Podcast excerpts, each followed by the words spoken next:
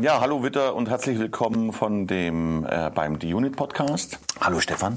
Hallo Joachim. Ich freue mich, dass wir heute wieder hier sitzen und ein durchaus spannendes Thema heute wieder haben. Auch hier wieder ist echt alt. Und zwar haben wir heute die digitale Signatur auf dem Schirm. Alt, weil ich sage, auch hier ich erinnere mich an die, an die ersten Projekte, äh, wo dann gerade in dem Bereich äh, Unfallakten, äh, erinnere mich noch, wie wir Millionen von Blatt scannen mussten, durften für eine Berufsgenossenschaft und dann ähm, Millionen Massensignaturen anbringen mussten, weil dann nur der Scan dem Original entspricht. Und jetzt aus meiner Sicht so dieses Thema Massensignatur keine Bedeutung mehr hat gefühlt und Signatur irgendwie auf der einen Seite äh, völlig im Alltag ist, aber irgendwie mir sich jetzt heute so die Frage stellt, äh, lieber Stefan, es ist ein altes Thema, ja, warum ist es immer noch so präsent? Sollte das nicht selbstverständlich sein? Aber zuallererst erklär mir doch mal dieses Thema digitale Signatur. Was ist es denn? Also wenn du digitale Signatur einfach mit digitaler Unterschrift ersetzt, dann sagt das eigentlich schon alles. Ähm, das meint also jetzt in diesem Zusammenhang oder wo wir heute drüber sprechen, nicht so sehr das Thema des elektronischen Signierens von äh, gescannten Dokumenten, so dass man letztendlich ja nachweisen kann, äh, wenn die das digitale Abbild eines Papierdokuments beispielsweise nachträglich verändert wird. Das meint es jetzt nicht, auch wenn das von der Technik her letztendlich in die gleiche Richtung geht. Aber lass uns einfach sagen, äh, wir reden nicht über digitale Signaturen, sondern über digitale Unterschriften. Was meint das? Eigentlich ganz einfach. Stell dir vor, ich habe ein Dokumentenmanagementsystem oder ich habe auch keins, aber ich arbeite nahezu durchgängig im Unternehmen oder in einer Verwaltung mit digitalen Dokumenten. Was muss ich da oft tun? Ich muss Dokumente unterschreiben, Verträge beispielsweise, mhm. Urlaubsanträge, die werden mhm. unterschrieben. Also alles da, wo ich mir äh, so überlege, okay, welche Dokumente gibt's denn eigentlich, wo mal eine Unterschrift draufkommt? Ähm, das Ganze digital zu machen, das meint dieses Thema dig digitale Signaturen. Okay. Wer braucht es? Ich zum Beispiel. Okay. Und äh, warum brauche ich das? Weil ich im, ja, im geschäftlichen Kontext sehr viel mit Verträgen zu tun habe beispielsweise. Wir ja. ähm, haben sehr viele Wartungsverträge beispielsweise, aber auch genauso Mietverträge, Arbeitsverträge. Äh, es gibt eine viel, Vielzahl von Verträgen, mit denen wir arbeiten. Wir treffen Vereinbarungen, aber auch beispielsweise über E-Mails, ne, sagen, hier wollen wir das so machen, ja, alles klar, äh, machen wir so oder machen wir anders, zu welchem Preis und so. Ähm, das heißt also auch E-Mails, auch in E-Mails können hier beispielsweise Elemente enthalten sein, wo zwei Unternehmen oder zwei Menschen einen Vertrag schließen und sagen, genau so machen wir das zu dem Preis und bis dann ist fertig. Auch da habe ich es mit, mit digitalen Unterschriften zu tun. Glaubt man gar nicht, ist aber so. Ja, ist, ist total spannend. Aber warum brauche ich das? Also ich, ich erzähle mal, ja. Damals, als ich anfing hier bei, Beispiel, bei, bei, genau. bei Rosenberger, wie das so lief. Also wir haben einen äh, Vertrag geschlossen, einen, einen, einen Wartungsvertrag. Wir haben einen, einen, einen Kunden gewonnen, wir haben uns alle gefreut und haben ein Softwareprojekt mit ihm gestartet, haben ein Dokumentenmanagementsystem eingeführt beispielsweise oder ein, ein Projekt zur Prozessautomatisierung gemacht. Und dann gibt es einen Wartung- und Supportvertrag für die Software. Ja, also die Software war beim Kunden äh, on-premise, wie man sagt, also bei ihm vor Ort auf seinem Server installiert. Und äh, für die ganze Softwarewartung gibt's halt einen Vertrag. Dann haben wir so einen Standardvertrag äh, mal erarbeitet. Äh, wie macht man den in Word? Und dann wird er angepasst mit den Kundendaten und äh, Laufzeiten und so weiter. So. Und wie habe ich das gemacht? Dann habe ich mir dieses Word-Dokument genommen und habe das zum Kunden geschickt per E-Mail und gesagt, das ist unser lieber Kunde, das ist unser als PDF natürlich. Nein, nein, nicht als PDF, eben nicht als PDF. Ah, okay. Warum?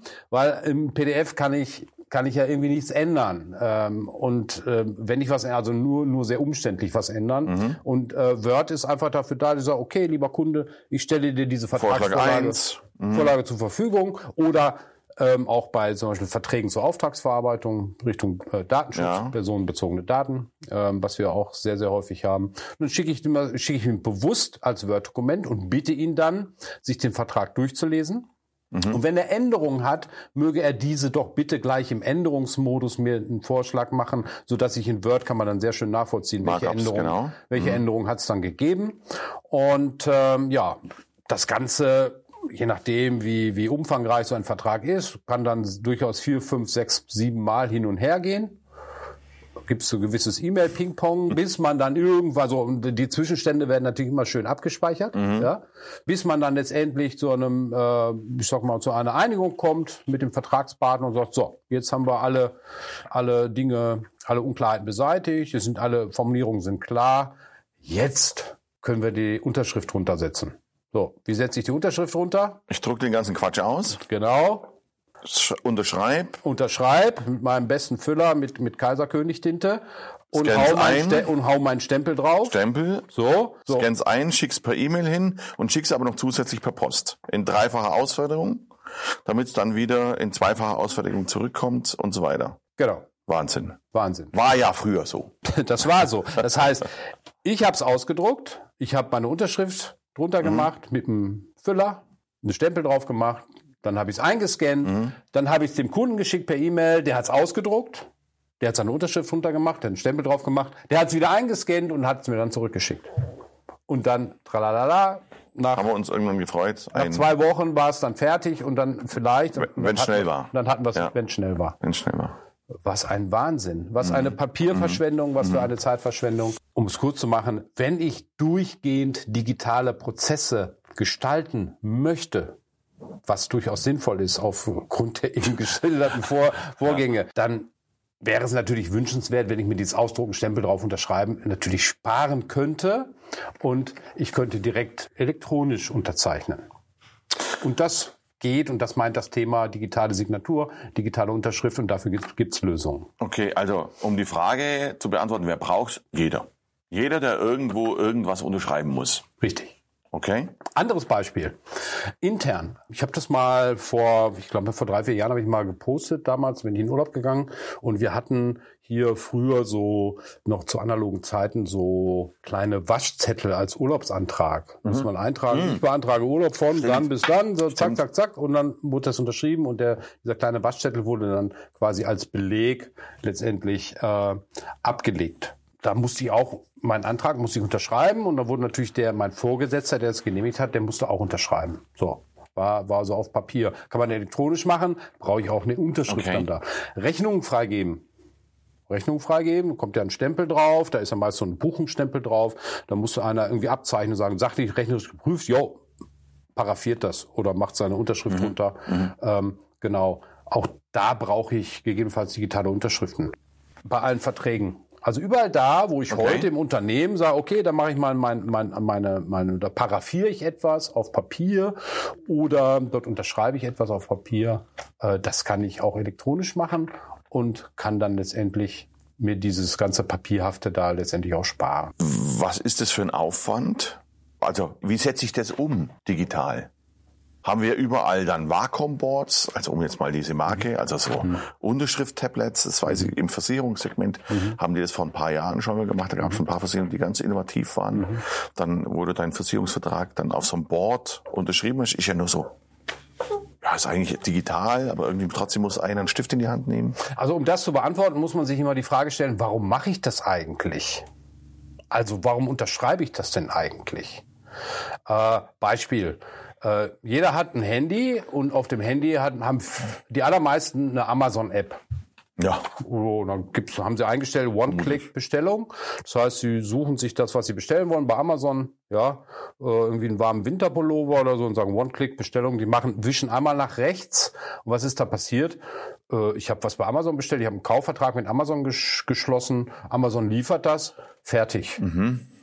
So seit Corona will auch der, der, der Bote, der es überbringen kann, eine Unterschrift mehr haben. Also das läuft komplett ohne Unterschrift. Ist auch nicht unbedingt notwendig. Genauso ist es bei ganz vielen Kaufvorgängen, bei vielen Geschäftsvorgängen ähm, nicht notwendig, mh, hm, ich sag mal, ähm, ja, noch irgendwo eine, eine, eine handgeschriebene Unterschrift irgendwo drunter zu setzen.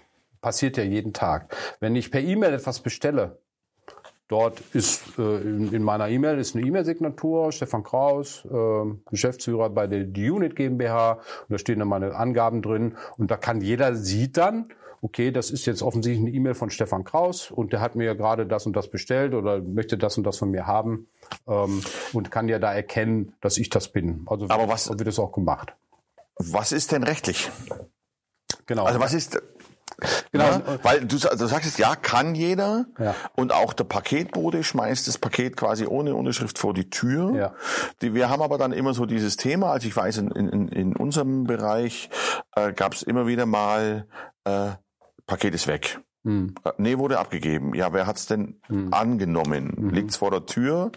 Äh, Pech gehabt niemand? Gibt's diese berühmte Unterschrift? Ach, das war der Mitarbeiter XYZ, der hat's angenommen, weil er hat's da zumindest unterschrieben. Jetzt, was ist denn rechtlich? Was muss ich? Was darf ich? Was soll ich? Ja. Kannst du mir da? Äh, Genau, und genau das ist der springende kurze Punkt. Antwort. Warum brauche ich Unterschriften für eine Beweiskraft, um etwas nachzuweisen? Ja. Zum Beispiel, dass mein Vertragspartner mit den Bedingungen, die wir in dem Vertrag haben, einverstanden ist. Dafür brauche ich, möchte ich gerne seine Unterschrift haben. Fertig. Das ist der wichtigste Grund, um nachweisen zu können, dass bei einer Vereinbarung zwischen zwei Menschen oder zwei Parteien, zwei Unternehmen, dieser Mensch auch wirklich, dieser Verantwortliche, äh, äh, diese, diese Willenserklärung auch tatsächlich so abgegeben hat, dass er das tatsächlich so gewollt hat. Und da hat sich der Gesetzgeber, der europäische Gesetzgeber, auch schon ganz viel Gedanken darüber gemacht. Und deswegen gibt es auch ähm, auf europäischer Ebene im Grunde drei Arten von so elektronischen Unterschriften. Es gibt so die ganz einfache elektronische Unterschrift. Das ist so ein E-Mail-Footer steht mit freundlichen Grüßen Stefan Kraus. Das ist auch schon eine einfache elektronische Unterschrift. Ach, der E-Mail-Footer, elektronische- der E-Mail-Footer gilt ebenfalls als einfache Genau. elektronische Oder wenn ich, wenn ich bei Amazon per One-Click irgendwas bestelle ja, und Amazon sieht ja anhand meiner IP-Adresse, anhand meiner, meiner äh, registrierten App, äh, wer ich bin, der hinterlegten Daten und dann kommen, kommt dann Datensatz rüber. Äh, danach können die nachvollziehen, okay, das ist der Stefan Kraus von der Firma Die Unit und der hat jetzt dies und das bestellt. Mhm. Ähm, einfache digitale Signatur, einfache digitale Unterschrift. okay. Ähm, wenn ich einen höheren, also Beweiskraft vor, vor Gericht relativ gering, weil so eine so eine E-Mail kann natürlich jemand faken. In, in den Datenaustausch zwischen mir und Amazon könnte jemand eingreifen und könnte Ja. Daten verändern und so weiter. Daher ist die Beweiskraft vor Gericht von solchen einfachen digitalen Unterschriften relativ gering, wird aber, damit werden aber, ich sag mal, 90 Prozent aller Geschäftsvorfälle werden so abgewickelt. Äh, äh, jetzt bevor du jetzt Mhm. äh, diesen technischen Schritt machst, würde ich gerne noch zwei Begrifflichkeiten Mhm. von dir wissen wollen, was denn der Unterschied ist. Wir haben ja digitale Signatur eingangs oder das ist unser Thema heute. Jetzt hast du gerade von einer elektronischen Unterschrift äh, gesprochen. Ähm, Gibt es da eine Differenzierung? Ist es das Gleiche? Was ist der Unterschied? Also in meinem, äh, in, in meinem Verständnis nicht. Also wenn ich sage elektronisch oder digital, meine ich immer das Gleiche. Ähm, hinten raus gibt es nach dieser europäischen Richtlinie gibt es halt drei Arten von digitalen Signaturen. Es gibt eine einfache, wie eben beschrieben. Es gibt eine fortgeschrittene und eine qualifizierte. Äh, ohne jetzt dazu sehr technisch ins Detail zu gehen, geht es bei der einfachen, kann ich das halt sehr leicht manipulieren. Die äh, Beweiskraft ist relativ gering. Bei einer fortgeschrittenen geht es darum, das ist das auch, was du vorhin meintest, so beim Scannen, wenn dann so Signaturen angefügt werden, da kann ich genau nachvollziehen, wer hat denn jetzt, welche Person hat das unterzeichnet. Das heißt, ich kann diese Person auch wirklich identifizieren, weil die muss sich durch einen digitalen Schlüssel, so eine kleine Datei, Ja. muss sie sich quasi digital ausweisen. Ja. Und ähm, der dritte Schritt qualifiziert ist dann noch ein Schritt weiter. Das heißt, die Person muss sich nicht nur so ausweisen, sondern das muss auch noch von einer dritten unabhängigen Stelle sozusagen elektronisch verifiziert werden. Da gibt es so gewisse Anbieter, so Vertrauensanbieter heißen die. Und das ist quasi der aufwendigste Prozess. Und ähm, da ist die Beweiskraft auch letztendlich am größten. Und nur diese letzte, ähm, ja, Also die qualifizierte. diese qualifizierte Signatur hat quasi dieselbe Beweiskraft wie eine Unterschrift Eine auf Papier. Originalunterschrift auf Eine Papier. Originalunterschrift Okay. auf Papier. Das heißt, bei allen Dokumenten, bei allen Vorgängen, wo Schriftform Erfordernis beispielsweise Mhm. ähm, vorhanden ist, da brauche ich eine qualifizierte. Okay. Für alles andere brauche ich die gar nicht. Was ist der große Vorteil? Der große Vorteil ist Ausdrucken, Unterschreiben, einscannen, entfällt Auch komplett. wieder Prozess letztendlich Ent- leichter. Entfällt komplett. Und nur mit einer digitalen Signatur, die in den allermeisten Fällen sehr einfach umzusetzen ist, ähm, kann ich letztendlich doku dokumentenbasierte Prozesse durchgängig digital machen. Wenn ich sie nicht habe oder nicht verwende, ist das schlechtweg Okay. nicht möglich. Fazit? Was spart's? Also wenn ich mal von meinem Fall Ja. ausgehe, würde ich sagen, dass der Also nicht in gesamte- Euro, weil das kann man nicht Nein, aber der, der, der aber gesamte Entstehungsprozess und, und Verwaltung, bis so ein Vertrag letztendlich unterschrieben im Archiv liegt, Ja. äh, würde ich sagen, spart mir mindestens die Hälfte der Zeit, spart unzählige Seiten, je nachdem, wie, wie groß der Vertrag ist, an, an Papier Mhm. ähm, und gibt mir auch letztendlich auch Vorteile im Hinblick darauf, dass ich immer nachvollziehen kann, wer hat was wie wo gemacht, weil diese Informationen werden auch mit gespeichert. Und wenn ich mich später nicht mehr mal dran erinnern kann, wie war das denn nochmal? Wie sind wir denn bei dem Vertrag auf diesen oder jenen Punkt gekommen? Auch das kann ich dann letztendlich elektronisch nachvollziehen. Man spricht also von Vertragsgenese. Wie war das denn nochmal? Äh, warum haben wir das so gemacht? Auch äh, solche Informationen werden eben bei einem Ja. kompletten digitalen Vorgang mit, mit abgespeichert und ich kann auch später, wenn es mal eine Frage gibt zu dem Vertrag, kann ich dann auch auf sowas zugreifen. Das sind die wesentlichen Vorteile. wir haben, glaube ich, auf unserer Homepage unter www.dunit.de dazu auch einen Blogbeitrag. Das heißt, für die, die tatsächlich darüber noch mehr Informationen haben wollen, einfach auf die Homepage gehen, sich runterladen. Internet bietet da ganze Menge und ganz viel dazu. Ein, eine Anmerkung, wir machen natürlich keine juristische Beratung. Im Zweifel natürlich, gerade wenn es um dieses Thema Rechtskräftigkeit, Rechtssicherheit geht, sich durchaus fachlichen Rat einzuholen von einem Anwalt eurer Wahl. Ähm, ja, an der Stelle ähm, glaube ich, auf den Punkt gebracht. Vielen Dank. Gerne. Lieber Stefan, Gerne. tolles Thema, spannendes Thema, auch da wieder großes Einsparpotenzial. Ich danke euch fürs Zuhören und freue mich aufs nächste Mal. Ja, Servus. Vielen Dank. Macht's gut. Bye bye. Ciao.